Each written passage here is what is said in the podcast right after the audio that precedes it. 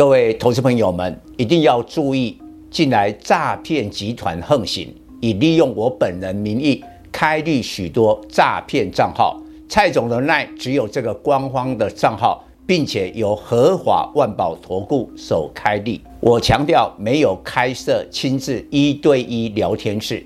没有技术班教学，没有互委托下单，没有港股、美股及任何衍生性金融商品交易。近年来也没有出书准备。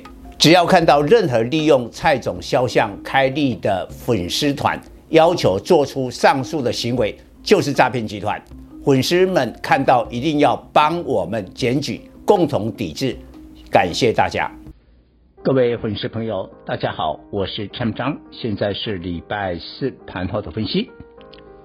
今天盘前预估台股市会跌一百零七点，最后实际的情况稍微跌多一点，跌了一百三十五点，收在一三五零三，还是守住了一万三千五百点。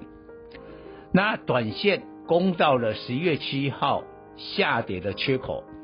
哦，曾经攻上了一万三千六百点，所以在这个缺口呢，做了一个整理，颇为合理。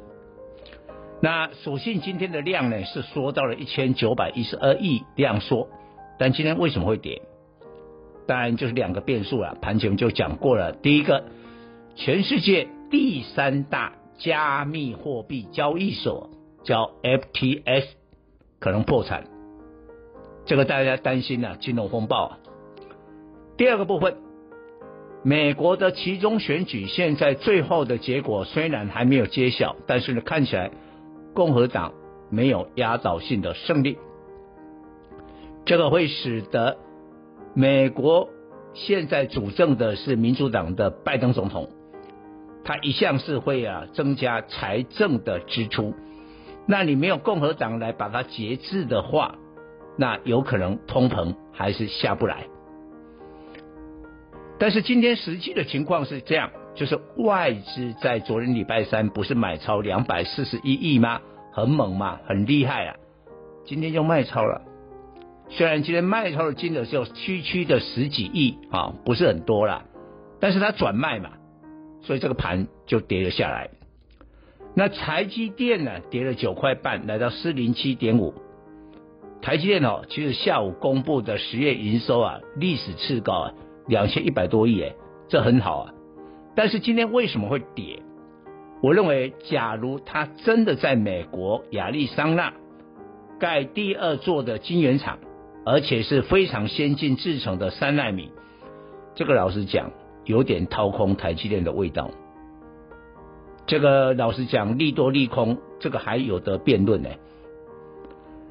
但是我昨天特别提到了这一波到目前台股的双箭头，就最会涨的两个类型的股票，一个是跌深股，第二个是投机股，尤其在投机股哦，你看今天呢，二三六四的轮辉又涨停了，它今年是台股的低标标股啊，啊，这个股价是个位数啊，飙到了现在三位数啊，太离谱了。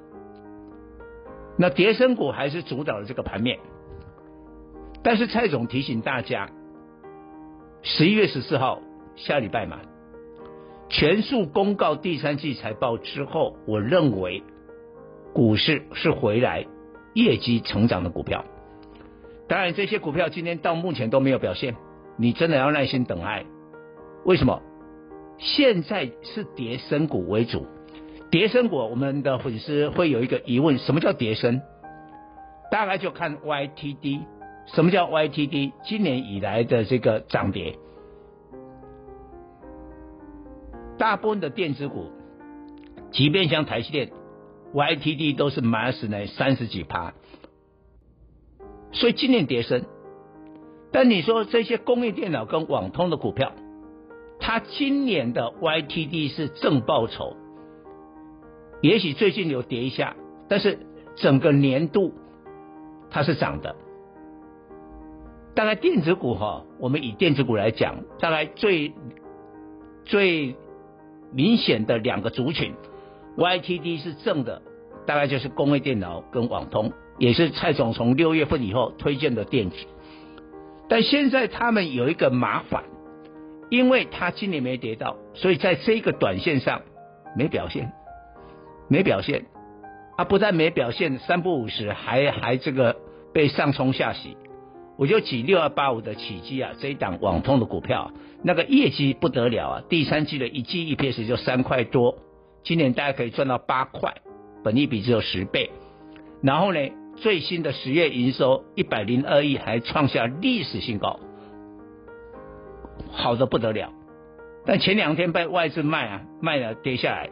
啊，今天突然就盘中涨停，但收盘的时候平盘，你看震荡的幅度多大？所以我要提醒大家，当然这个大盘你要看今天晚上的 C 美国的 CPI，要跌到七点八趴以下，股市才会大涨。但是，一旦大涨的时候呢，跌升股跟投机股还是双箭头。但这一种这两种的股票，最近这个波段有的已经涨了非常多，你再贸然的跳进去，老实讲，你讨不到便宜，所以不妨你拉回的时候去买一些业绩的股票，也许最近还闷闷的，但十一月十四号之后应该会表现了。以上报告。本公司与所推荐分析之个别有价证券无不当之财务利益关系。本节目资料仅供参考，投资人应独立判断、审慎评估并自负投资风险。